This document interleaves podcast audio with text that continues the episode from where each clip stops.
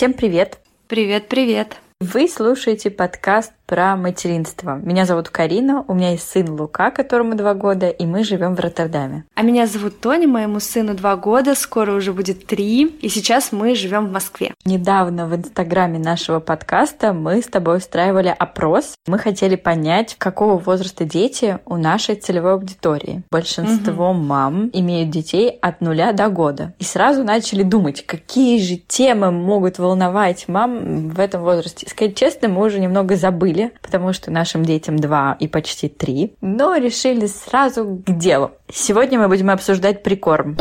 Я, честно сказать, действовала по стандартному, наверное, плану, и, скорее всего, ничего нового не расскажу. Просто поделюсь с вами своим опытом. Вряд ли мы тут расскажем что-то новое, потому что mm-hmm. каждая мама, которая сейчас вводит прикорм или находится в процессе, точно знает о прикорме гораздо больше нас, просто потому что мы это уже забыли. В тот момент у меня тоже были какие-то даже таблицы, я отмечала, какой продукт я ввела, какой не ввела. Но сейчас мне кажется, что как будто Лука всегда ел ложкой, всегда ел сам, всегда ел с нами. Я вообще не помню всего этого. Откуда ты получала информацию о прикорме? Первый раз я получила эту информацию на осмотре педиатра. Она сказала, что у вас уже начинается возраст, э, когда нужно вводить прикорм. Как будто я этого не знала. Ну и она мне составила такой план я сегодня как раз пыталась вспомнить, откуда я получала информацию о прикорме. И это точно был не педиатр, скорее всего, это я сама. Интернет, mm-hmm. блоги. У меня не было никаких там таблиц и планов от моего педиатра. Мы начали с Лукой прикорм за неделю до шести месяцев. Он отобрал у меня банан, и тогда я поняла, что пищевой интерес у ребенка есть. И не буду я ждать прям до 6 месяцев ровно, ничего угу. страшного, если за неделю до 6 месяцев я дам ему что-то попробовать. Мы тоже начали первый прикорм за неделю до 6 месяцев. И я так же, как и ты, ориентировалась на пищевой интерес ребенка и еще на то, что он начал хорошо сидеть. Лука сел ровно в 6 месяцев. Мы в этот день, я помню, ехали к врачу на осмотр, и он в этот день сел. Получается, за неделю до этого, когда я начинала прикорм, он еще не супер уверенно сидел, угу. так облокачиваясь.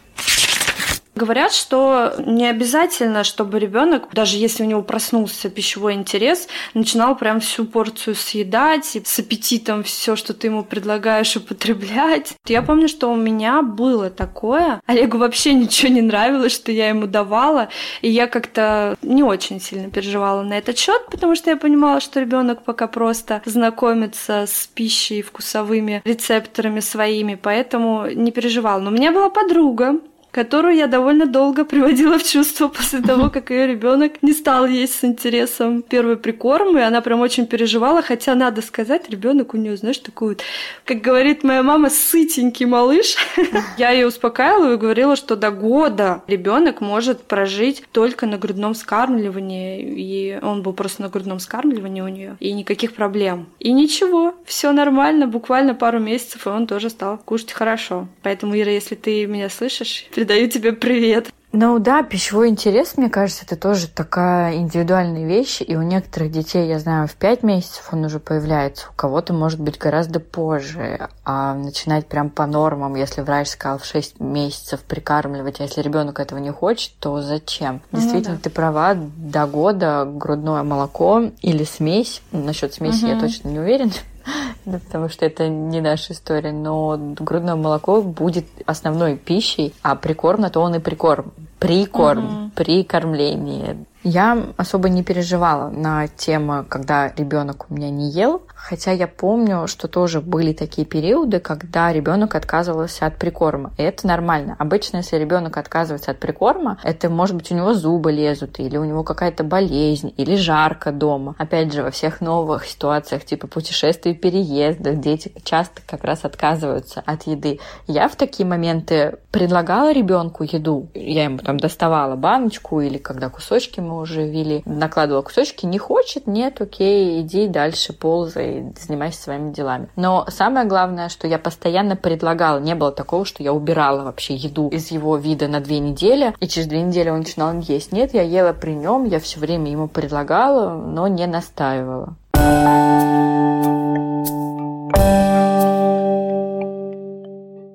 Когда мы Луке вводили прикорм, и моя свекровь давала мне какие-то советы, я негативно реагировала на ее советы, потому что они совершенно не входили в современные какие-то рамки или нормы. И вчера я у нее спросила про прикорм во времена Максима, а это 30 лет назад. И то, что она мне рассказала, мне было очень интересно, и я немного процитирую ее. В то время не было интернета, и информацию о том, как водить прикорм, получали тремя путями. От мамы, от педиатра и из книг. Обычно прикорм начинался с нескольких капель яблочного сока. Видимо, это было связано с тем, что на нашей широте их всегда достаточно. Яблочный сок доводили до одной чайной ложки.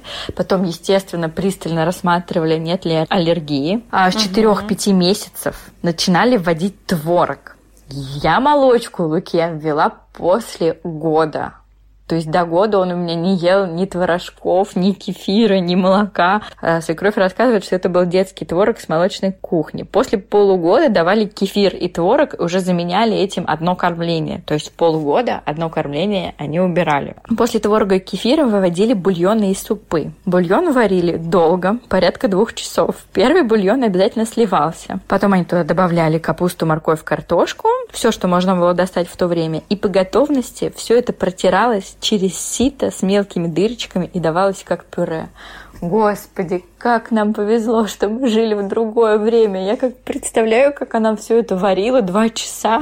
Где-то там еще в этот момент стирала подгузники, или как это называлось у них, эти марлевые тряпочки. И тут она рассказывает, что в тот же момент появились баночки с детским питанием. Их продавали в магазине «Березка» на Новокузнецкой улице. Тогда начинали водить фруктовое пюре. Очень хорошо шло банановое пюре, поскольку бананы тогда были большой редкостью в магазинах, и детям они очень нравились. По мере появления зубов суп не протирали через ситечко, а измельчали вилкой, потом уже не измельчали и давали так. И на общий стол детей переводили к трем годам. И тут она мне подчеркнула, что так тогда считали правильным, потому что желудок ребенка полностью мог усвоить сложные комбинации продуктов. естественно, они все давали это не соленое, без сахара и специй, не давали грибы, консервы, соленые огурцы, помидоры, квашеная капуста, все маринованное до трех лет детям вообще не давали. Да, я тоже поговорила со своей мамой и узнала, что я начала свой первый прикорм в пять месяцев с кабачка и тыквы, потому что у родителей был свой небольшой участок, и они там выращивали эти овощи овощи. И мне понравилась идея. Вместо сахара она запекала тыкву и разбавляла угу. ее в геркулесовой или пшенной каше. И каша получалась немножко сладкой, и мне она очень нравилась. Я ребенку разводила каши фруктовыми пюре, но вариант запеченной тыквы мне тоже очень понравился. Я знаю, что в то время совершенно другое отношение было к сокам. Конечно, все э, давали яблочные соки,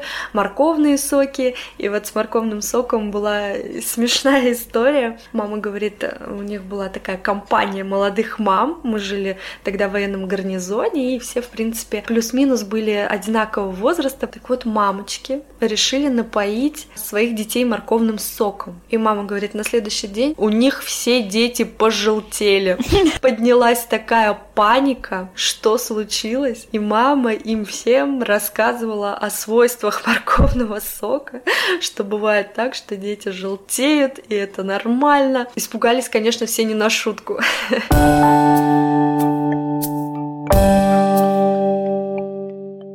Я помню еще, когда начинался этот прикорм, ведь существует, как э, и во всем материнстве, несколько разных видов прикорма. Угу. Вот ты какого вида прикорма придерживалась? Педагогический или педиатрический ты имеешь да, в виду? Да, существует педагогический, его еще по-другому называют естественно педиатрический, и есть еще популярный вид прикорма, который называется Baby Led Weaning. Его кратко называют BLW. Угу. Получается, их три. Но я могу угу. ошибаться. Может быть, их уже десять, пока мой ребенок год ест сам. Я знаю, что педагогически это когда ребенок начинает есть то, что ты кушаешь. Я все-таки сначала начинала с пюрированной пищи по схеме. И, по-моему, это как раз педиатрический. Угу. Примерно два овоща в месяц я вводила. Я помню, у нас в Вене еще было не найти однокомпонентных, а тут же, понимаешь, в схеме-то написано, что нельзя сразу двухкомпонентные. Я помню, куда-то ездила за город, потому что только там был какой-то цукини. Я вот его закупала и высчитывала, сколько мне на месяц нужно. У них обычно обычно цукини, знаешь, с картошкой или с рисом. Угу. То есть такого отдельного не было. Ты покупала банки или делала пюре сама? Я готовила сама и покупала банки. Просто первое время Олегу не очень нравилась вот эта вязкая текстура овощей на пару, поэтому он в основном питался баночным пюре. Но у меня не было никаких предрассудков на этот счет. Я знала, что овощи для баночного пюре проходят жесткий отбор, поэтому я спокойно давала баночки. И Олег у меня 6 месяцев питался ими. Но я не сдавалась, я время от времени предлагала ему овощи, и в какой-то момент он согласился, и вот до сих пор с удовольствием ест.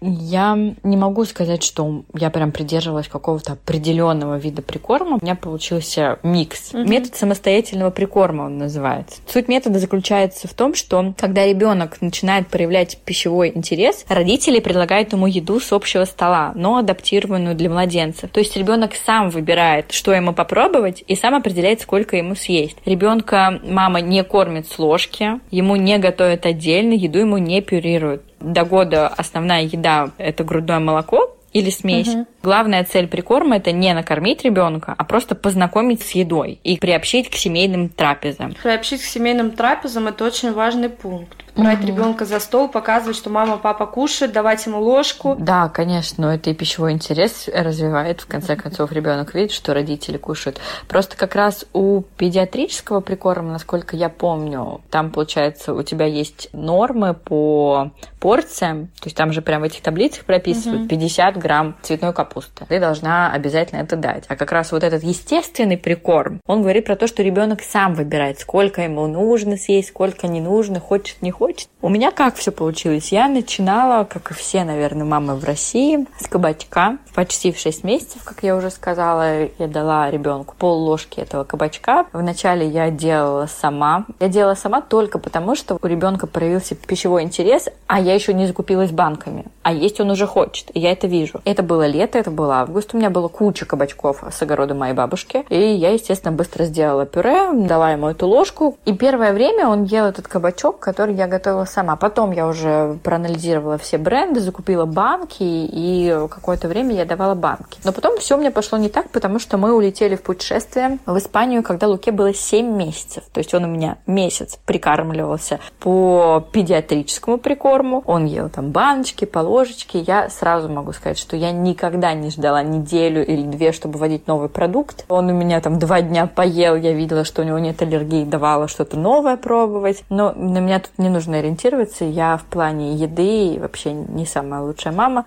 А потом мы полетели в Испанию. И банки я с собой не взяла из России. И там я пришла в магазин, узнала, что испанских детей начинают прикармливать чуть ли не с апельсинового сока. Там не было однокомпонентных пюре вообще. Там было все либо с картошкой, либо с рисом, либо сразу с каким-нибудь хамончиком. И я прям напряглась, потому что ребенок-то есть хочет, а у меня для него ничего нет. Ну тогда я накупила овощей и фруктов и начала давать ребенку кусочки, потому что у меня не было с собой блендера. Я просто делала все это на пару, делала мелкие кусочки, и с 7 месяцев Лука начал есть еду кусочками. То есть вначале это был кабачок, это была тыква, это была брокколи, которая просто uh-huh. на пару и нарезала маленькими кусочками. Он это ел, ему это безумно понравилось. Когда мы вернулись в Россию, он у меня не смог есть пюре, он начал его выплевывать. Такой, мам, что это? Получается, я ввела кусочки ребенку в 7 месяцев, начала и себе готовить все, не солила, не перчила. Мы как-то с ним вместе перешли на правильное питание, и курочку он у меня ел такую же, как и я. То есть мы ели одинаковое все. И так было достаточно долго. Мне это было выгодно, потому что это же правильное питание, которое я не очень люблю сейчас. Я причем достаточно рано вела и сыры, овощи ему, и фрукты. Он у меня ел манго. Угу. Тут я точно не эксперт.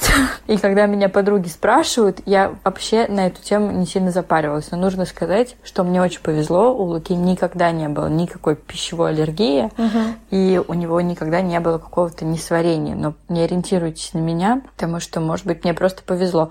Но при всем при этом молочку я вела ребенку только после года, только потому что я сама не очень люблю молочку и не очень на нее реагирую. И я не захотела ему давать. И после года как раз он начал кушать детские творожки какие-то. Я помню, еще мне педиатр все настаивала, чтобы я поскорее вводила Олегу мясо прям угу. вот 7 месяцев, потому что он у меня был очень развит физически. И она говорила, что ему сейчас прям это необходимо. И я чуть-чуть раньше вела мясо после овощей. И тоже никакой никогда реакции не было. И все хорошо, слава богу. Не аллергичный парень, а угу. энергичный растет.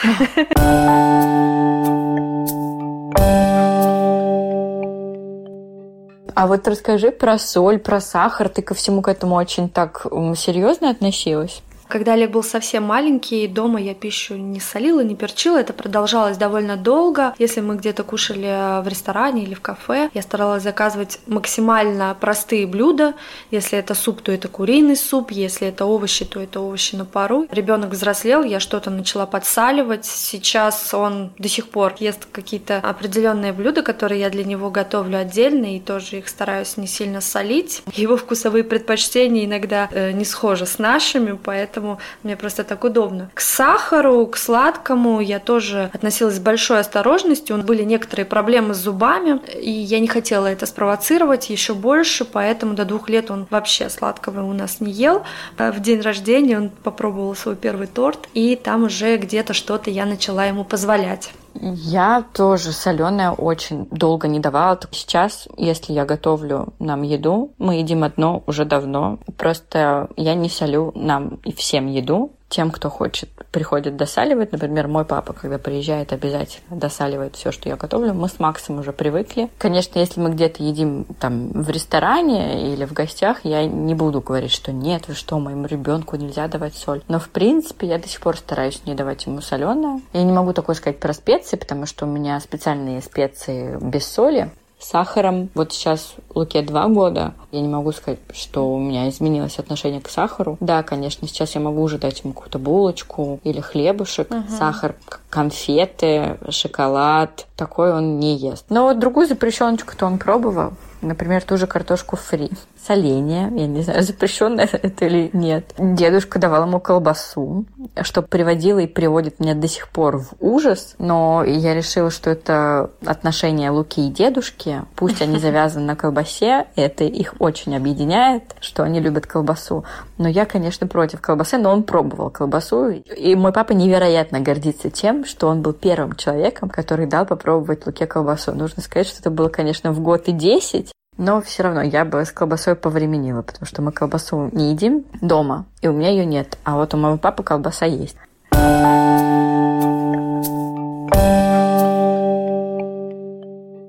А что Олег у тебя ел такого запрещенного? Ты лучше спроси, что он у меня не ел. Как бы ты ребенка не оберегала от э, всего сладкого, соленого, он в любой момент это может все попробовать на улице, на каких-то секциях спортивных. Вот, например, был случай, что мы приходим на гимнастику, и после гимнастики детям обязательно дают какие-то снеки. В основном в Америке это были чипсы и барни. И, естественно, Олег э, тоже этот снэк всегда получал, и очень было тяжело объяснить объяснить ему, что всем детям можно это есть, а ему нет. Я, кстати, немного переживаю вот на эту тему, что я ребенка там обделяю, другие дети на площадке все едят. Но мой ребенок еще из запрещенки, пока я вспомнила, ко мне в гости приходила знакомая моя, она еще более строгих взглядов ко всему к этому. И я давала Луке пирог с яблоком. То есть я даю ему выпечку. Если в выпечке есть сахар, я могу дать. Но опять же, это редко. Мы редко покупаем выпечку, мы редко берем десерты в ресторане. Например, на день рождения он ел обычный торт который я делала ему на заказ. Он был не веганский, не ПП-торт, просто обычный торт. Он съел кусок тортика. Ну так вот, про запрещенку в Нидерландах к яблочному пирогу все время дают сливки. Это очень вкусное сочетание теплый пирог и холодные сливки. И я ему дала, и как раз моя знакомая посмотрела на меня такими глазами как будто, я не знаю, вина предложила. В этот момент я почувствовала себя плохой мамой.